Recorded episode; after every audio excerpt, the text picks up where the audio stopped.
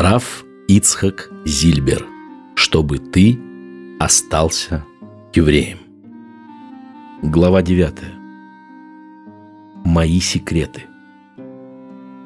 Как я соблюдал субботу, когда преподавал. Я учительствовал около 20 лет, с 41 по 60 и прервал эту деятельность не по своей воле. За два десятилетия я выработал массу приемов маскировки.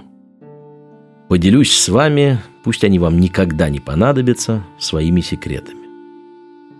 Первый и основной принцип – всю неделю я работал на субботу. Собственно, я этот принцип не придумал. Так оно и полагается. Все лучшее из того, что у нас есть, лучшую пищу и лучшую одежду мы оставляем на субботу. Неделя и должна быть подготовкой к субботе. В начале недели я старался рассказать побольше, дать ученикам весь запланированный на неделю материал, чтобы в последние дни мы могли только упражняться в решении задач и примеров. Накануне субботы я заранее заполнял журнал, указывал темы уроков, проставлял оценки ученикам, которых намечал опросить, и старался запомнить их фамилии. Это можно было сделать и задним числом, скажем, в понедельник, но я подстраховывался на случай так называемого посещения. Могли прийти с проверкой завуч школы, директор, инспектор ГОРОНО, городского отдела народного образования, или кто-то из Института усовершенствования учителей. Они приходили для того, чтобы перенять опыт. Из рассказа Рава Бенциона. Мама просила завуча составить расписание так, чтобы у нее в пятницу вечером не было уроков. «Вам надо, вы и составляйте», — обрадовался завуч. Обрадовался, что может свалить на кого-то нудное дело. Мама и составила, учла и удовлетворила пожелания всех учителей. Все были довольны. Кроме завуча, который стал посматривать на маму косо. Уж не метит ли она на его место? Я убедился и могу утверждать. Подвергая человека испытанию, Бог всегда дает ему силы это испытание выдержать. Было бы желание – Нельзя сказать «я был вынужден украсть», «я был вынужден убить». Так не бывает. Если бы ты знал, что тебе придется заплатить за это 30 тысяч долларов, ну 40, ты бы точно удержался. Вы скажете «неудачный пример». Человека тюрьма не останавливает, как же его деньги остановят? А я говорю «остановят». Деньги сильнее, чем тюрьма. За деньги убивают. Тот, кто не боится Бога, все сделает за деньги и от многого за деньги удержится. А если не удержался, значит не хотел. Но силы устоять перед испытанием есть. Мы вышли из страны, где все воруют. Как использовать это качество для добра? Красть время для Торы. Должен признаться, я много обманывал советскую власть. Много времени у нее украл. В субботу я всегда являлся в класс с опозданием минут через 10 после звонка. Независимо от того, ждет меня там какой контролер или нет. Это был мой второй рабочий принцип. Как этот долг отдать сейчас, не знаю. Но вот я в классе. Инспектор уже сидит на задней парте, ждет. Я вдруг как бы спохватываюсь. Ох, забыл журнал. Отправляю кого-нибудь из учеников за журналом. Журнал доставлен. Предлагаю принесшему – Отметь, кого нет в классе. Обычно это делает учитель. А сам наверстываю время. Велю ученикам открыть задачники и называю номер примера или задачи. Один ученик решает у доски, остальные в тетрадях. Теперь представим себе, что ученик у доски забыл или не знает формулу. В любой другой день я бы написал формулу на доске сам. Но суббота. И я поднимаю одного, другого, третьего, пока кто-то не напишет. И так я веду весь урок. Только примеры и задачи. Третий принцип касался тактики действий с учениками-евреями. Это тоже ведь надо заранее обдумать. В субботу я евреев к доске не вызывал, а к сидящим за партой подходил и говорил, «Тебе тема сегодняшнего урока понятна? Понятно. Ну, можешь не писать. Что интересно, инспектировали меня не раз. И неизменно уроки в субботу или праздники получали самую лучшую оценку. Лучшую. Инспекторам очень нравилось, что учитель только руководил классом, а весь класс увлеченно работал. Потом после урока спрашивают, ну, как насчет оценок? Я велю принести журнал и показываю. Вот, видите, Федоров ответил на все вопросы, получил 4. Хорошо. Андрей с несколькими вопросами не справился, я поставил ему тройку. Ну что ж, справедливо. А оценки поставлены до захода солнца в пятницу. Этим своим правилам я следовал постоянно. Ситуации, конечно, бывали разные. Скажем, выпал на субботу государственный экзамен. Знаете, как он организуется? Учитель приходит в школу заранее, комиссия вскрывает специальный конверт с экзаменационным заданием и передает его учителю и двум ассистентам. Задачу следует решить самому, затем написать на доске ее условия, написать также примеры и ждать, пока задачу и примеры не решат школьники – Экзамен продолжается 6 часов. Тут, конечно, трюки, разработанные для урока, не годятся. Как быть? Писать я, разумеется, всегда предлагал ассистенту. У тебя почерк лучше, а решение я продиктую. Ассистента это обычно устраивает. Я диктую, он записывает на доске, и все в порядке. Но что делать, если среди экзаменующихся ученик еврей? Как я поступал в таких случаях в классе, я уже говорил. Но на экзамене по-разному выкручивался. Помню паренька, семья которого приехала в Казань из Биробиджана. Он собрался было писать, но я ему сказал, иди домой, я тебя знаю, засчитаем так. И сошло. Случались и курьезы. На субботу у меня было много патентов – но однажды, в субботу перед экзаменами, когда занятия уже закончились, и ждать инспектора не приходилось, я пошел давать консультацию. Пошел, что называется, с голыми руками. Невооруженный. Я тогда работал в Ленинградском учетно-кредитном техникуме, эвакуированном в Казань. Это было в субботу, 26-го Тамуза 45 -го года. Первый йорцейт отца. В 6 утра я помолился в Миньяне, там же сказал кидуш над двумя кусочками хлеба и побежал к восьми в техникум. Начинаю отвечать на вопросы. Тут вбегает директор. В руках лист с какими-то подписями. «Исаак Яковлевич!» Так меня звали официально, потому что отец, меняя фамилию на Зильбер, поменял и имя на Яков. «Исаак Яковлевич!» – обращается он ко мне. «Эту бумагу необходимо до девяти сдать в Министерство просвещения – все подписи есть, только вашей не хватает. Подпишитесь, и я убегаю. Что прикажете отвечать? Борис Львович, говорю.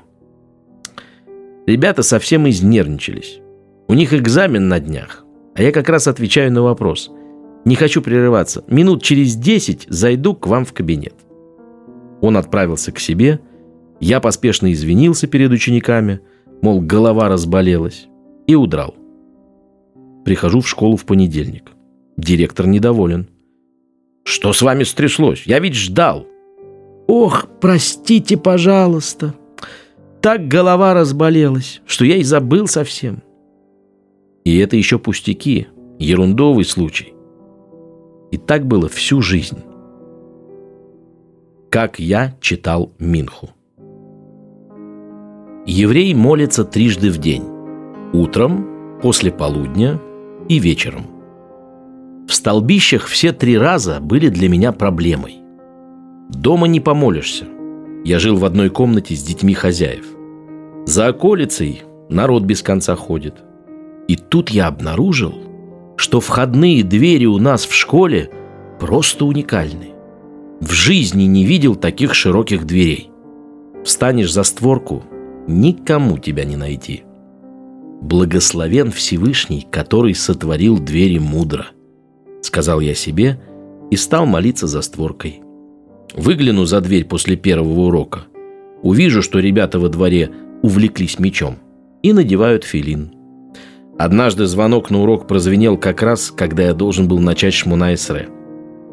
Я бы задержался, да меня позвали. Пришлось прерываться и пойти, не закончив молитву. А что делать? Ну, раз говорить нельзя, я молчу. Объясняюсь жестами. Раскрываю задачник, указываю номер задачи, показываю, кому идти к доске. Ребята посмотрели-посмотрели на это и спрашивают. «Вы на нас сердитесь? За что?» Молчу. Они опять. «Вы нам скажите, в чем дело? Мы исправим». Молчу. И так до конца урока. На очередном уроке объясняюсь с классом. Вы что, сами не догадались? Забыли, что на прошлой неделе удрали с урока в кино? В городе утро и вечер принадлежали мне. А вот что делать с предвечерней молитвой, которая называется Минха, если урок кончается без четверти пять, а заход солнца в пять с чем-то? Я выходил читать Минху на автобусную остановку рядом со школой. Выбегал на перемене ровно без четверти пять. На деревянном щите у остановки расклеивали газеты «Правду» и «Известия» и театральные афиши, к счастью, без сомнительных фотоснимков. Я притворялся, что читаю, а сам молился. В молитве Шмуна Исре, она еще называется Амида, где надо сделать несколько поклонов – я нагибался, будто хочу рассмотреть какое-то имя на афише. Стою так однажды, читаю Шмана Эсре, эту молитву нельзя прерывать, и вдруг ко мне подходят двое наших учителей – Анна Федоровна и Федор Тарасович. О Федоре Тарасовиче все знали, что он доносчик. Он прежде работал в Министерстве юстиции, и там буквально косил народ. Сотрудники не чаяли от него избавиться. А как – устроить в другое место. Его и устроили. Устроили учителем истории в нашу школу. Полугода не прошло, как по его доносам сняли и нашего директора, и завуча. Подходит ко мне Анна Федоровна с этим доносчиком. «Исаак Яковлевич, как кстати!» «Ничего себе кстати!» «Надо бы посоветоваться насчет выпускных экзаменов. Эм, как вы думаете, где и в какие часы лучше принимать?» А я стою, молюсь Шмонаэсре. Показываю на сердце, на рот. Плохо, мол, с сердцем. Дыхание перехватило, не могу говорить. Они спрашивают, что с вами? Вам плохо? Этот подлый доносчик помчался вызывать скорую помощь. Анна Федоровна за ним. Скорая пришла, когда я уже закончил молитву. Я всех успокоил. Все, мне легче. Могу говорить. Все в порядке. Еще несколько слов о выпускных экзаменах, а заодно о школьных выпускных вечерах. Сегодня могу признаться, что мне всегда было жалко выпускников-десятиклассников. И на экзаменах я им подсказывал ответы. Классные руководители, отвечавшие за уровень успеваемости, были очень мною довольны. Анна Федоровна, помню, все приговаривала. С Исааком Яковлевичем обязательно выпьем шампанского на выпускном вечере. Помню, как я сидел на этих выпускных вечерах. Разольют шампанское по бокалам, а я возьму бокал и начинаю речь. Говорю и говорю, и ставлю бокал на стол, а потом будто по ошибке беру рюмку водки. Еврейский закон запрещает пить вино, приготовленное неевреем. Сходило нормально. Я был в хороших отношениях с ребятами. Я занимался не только их обучением, но и воспитанием и достаточно серьезно. Было все, как у честного педагога. И письма, и встречи после выпуска. Но, тем не менее, у меня не было с ними ничего общего. Все на дистанции. Я присутствовал на этих вечерах и говорил, и улыбался, но я был не с ними и не помню ничего. Как сказал мудрый Коцкий Рэбе, можно сидеть за столом, есть вместе со всеми – и поститься при этом. Можно быть вдали от кого-то и все время беседовать с ним. Из рассказа Хавы. Маму в городе считали модницей. Ну еще бы, всегда в шляпке. А это у мамы был такой вариант кисуй-рожь, головного покрытия. Замужним еврейским женщинам полагается ходить с покрытой головой. Папа носил кепку. и изображал рассеянного профессора. Если ему напоминали «Простите, а головной убор?» Он спохватывался «Ах, да-да, извините». Больничный. Свои приемы были у меня и для праздников. На Йом-Кипур, например, я всегда брал больничный. Но без неожиданностей жизни не бывает. Однажды обстановка сложилась до нельзя неблагоприятная. Доктор Набойщикова нашептала заведующему поликлиникой, что врачи выдают бюллетени по знакомству. Тот отреагировал просто «Бюллетени не выдавать. Больных с температурой не ниже 39 приводить к нему лично. Он сам выдаст. Сроком на один день». Заранее, за две недели до Йом-Кипура, среди врачей поликлиники было несколько верующих, меня предупредили, чтобы я не рассчитывал на больничный. Сами врачи собирались поститься без предпраздничной трапезы, которой полагается предварять пост, чтобы легче его перенести. Мы кончаем работу в 4 с четвертью, добраться до дому, чтобы поесть перед Йом-Кипур не успеем, будем поститься так. Близится Йом-Кипур. Я уже закончил последнюю трапезу, а больничного у меня еще нет – в школе рабочей молодежи, где я работаю, ребята боевые. Если я не приду без уважительной причины, так не спустят. Моя соседка Оля Лившиц, верующая женщина, муж которой был большим человеком на авиационном заводе, говорит, «Набойщикова живет у нас во дворе. Попробую уговорить». Заходим к Набойщиковой. Оля заводит долгий разговор – Рассказывает, какие, мол, у этого человека, у меня, то есть, родители, какие они были верующие, и отец, и мать, и сын всегда их почитал, и болтает, и болтает, а дело не двигается. Я вижу, время на исходе. Уже кол не дрей начинают. И спрашиваю в лоб, дадите больничный на завтра или нет? А она? Фамилия. И выписывает больничный. Наем Кипур – Почему я рискнул спросить так прямо? Некогда было дипломатию разводить. Сукот. Каждый учитель в Союзе обязан был вести общественную работу. Меня выбрали членом месткома, школьного учительского профсоюзного комитета. При распределении обязанностей я взял на себя дела, требующие минимума времени. Собирать членские взносы – распределять премии и путевки в санатории. И еще я делал доклады на учительских научных конференциях. Член правкома избирается сроком на год. Прошел год. Отчетно-выборное собрание назначили на первый день Сукота, который выпал на субботу. Не явиться на собрание было невозможно. Ждали представителя из обкома профсоюза. Взять больничный? Но больничный я берег – брал их на Рошашана и Йом-Кипур.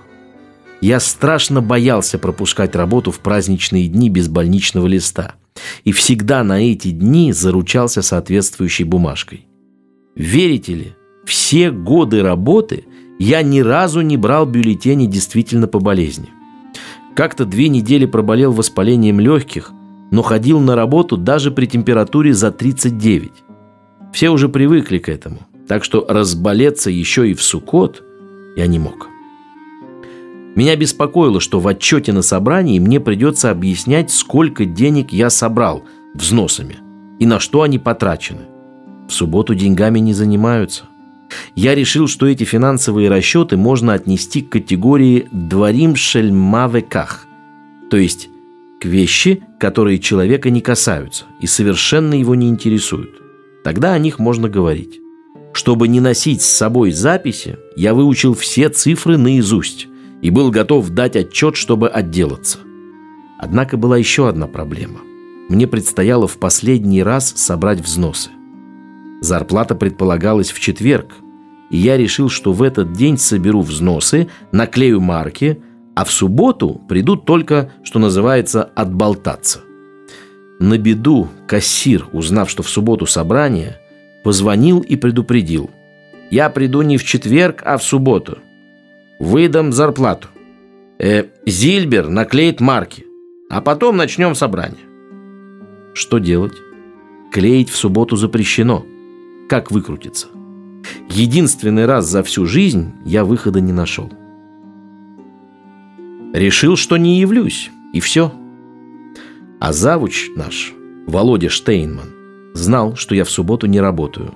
Он подошел встревоженный. «Исаак Яковлевич, я всегда вам помогаю, но если вы не придете на этот раз, будет ужасно. Начнутся разговоры, и против меня тоже. Бог простит вам нарушение. Нет выхода. Вы вынуждены прийти». Завуч был, конечно, прав. Разговоры могли начаться, и самые неприятные. Но я подумал и решил, что разговоры и даже возможные санкции все-таки не пикух нефиш, не угроза для жизни. Ну, не расстреляют же меня. Ну, выгонят с работы, в крайнем случае отнимут диплом. И я не пошел. Из рассказа доктора Якова Цацкиса. А вот смешная история – Районо признал Ицхака образцовым преподавателем. И на собрании какая-то главная парт-тетя, поздравляя его, протянула ему руку. А руку женщине не положено подавать.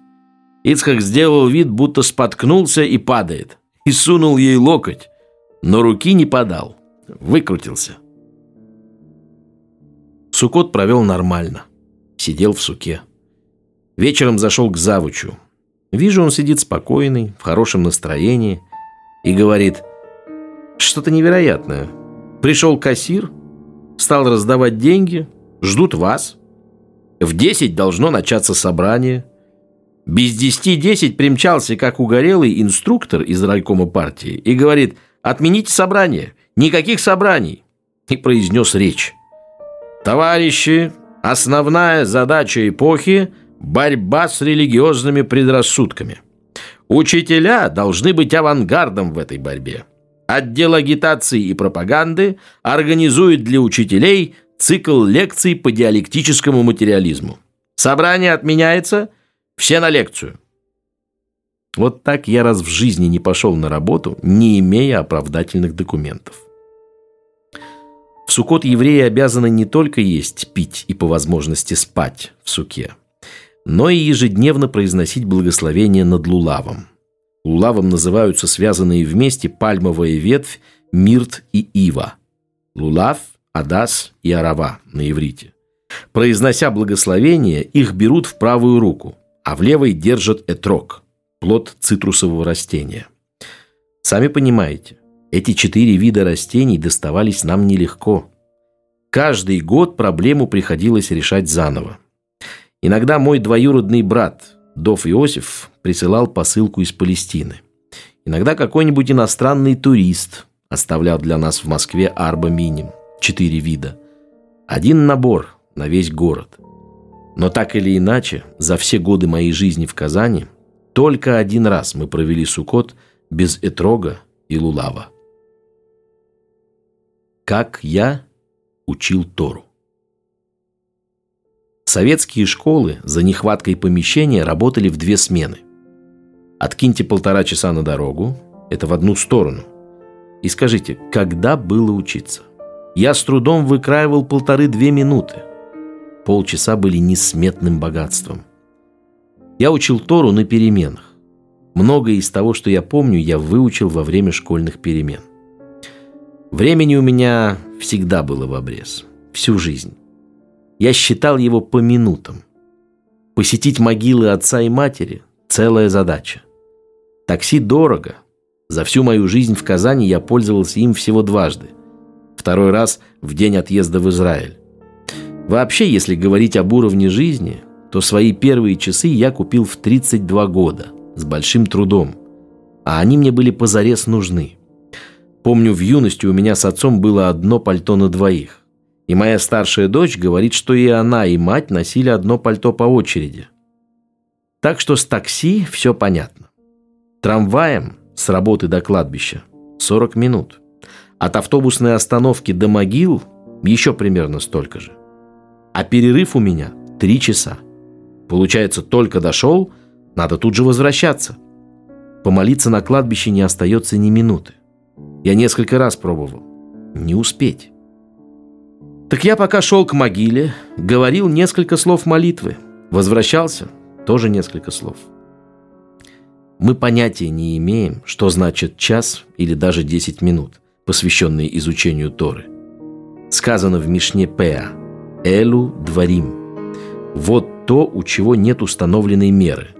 Недожин краев поля, приношение первых плодов, дары приходящих в храм, благотворительность и изучение Торы. Эту заповедь человек выполняет как может, без предписанной нормы. Виленский Гаон говорит, что каждое слово, произнесенное при изучении Торы, и сам ее текст, и то, что о нем говорится, это отдельная мецва, выполненная заповедь. Подсчитано, что в минуту человек произносит 120-150 слов. Если учить Тору хотя бы 10 минут, сколько это мецвод получится? Микве в Казани. В Казани миквы не было. Ее закрыли еще в 20-е годы. Женившись, я вместе с еще одним человеком начал тайно строить миквы. Нашел место за городом, в бывшем курятнике, во дворе частного дома. Договорился с хозяйкой. Мы вычистили курятник, вырыли две ямы, большую и поменьше. Теперь нужно было залить их цементом. Не всякого попросишь о таком деле. Мне повезло. Я нашел еврея-строителя по фамилии Верховский, который эвакуировался в Казань из Украины. Ему пришлось основательно потрудиться, несколько недель.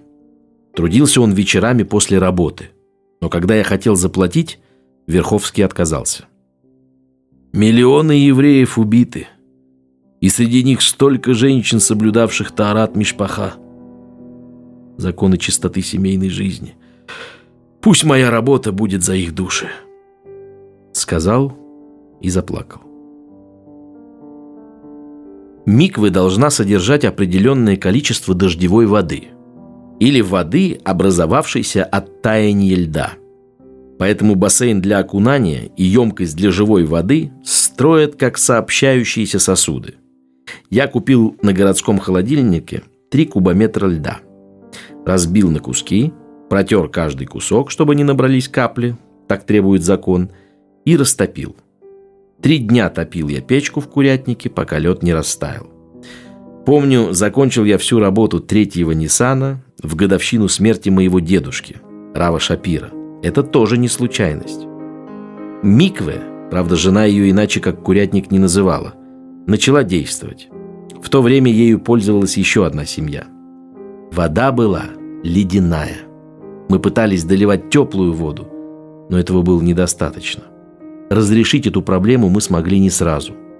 Помог нам сам Вишнев – секретарь парторганизации и начальник котельного цеха в лагере, из которого я к тому времени вышел. О лагере, конечно, я еще расскажу. Я зашел к нему, сказал, что теперь он для меня не гражданин-начальник, это уставное обращение заключенных, а товарищ Вишнев.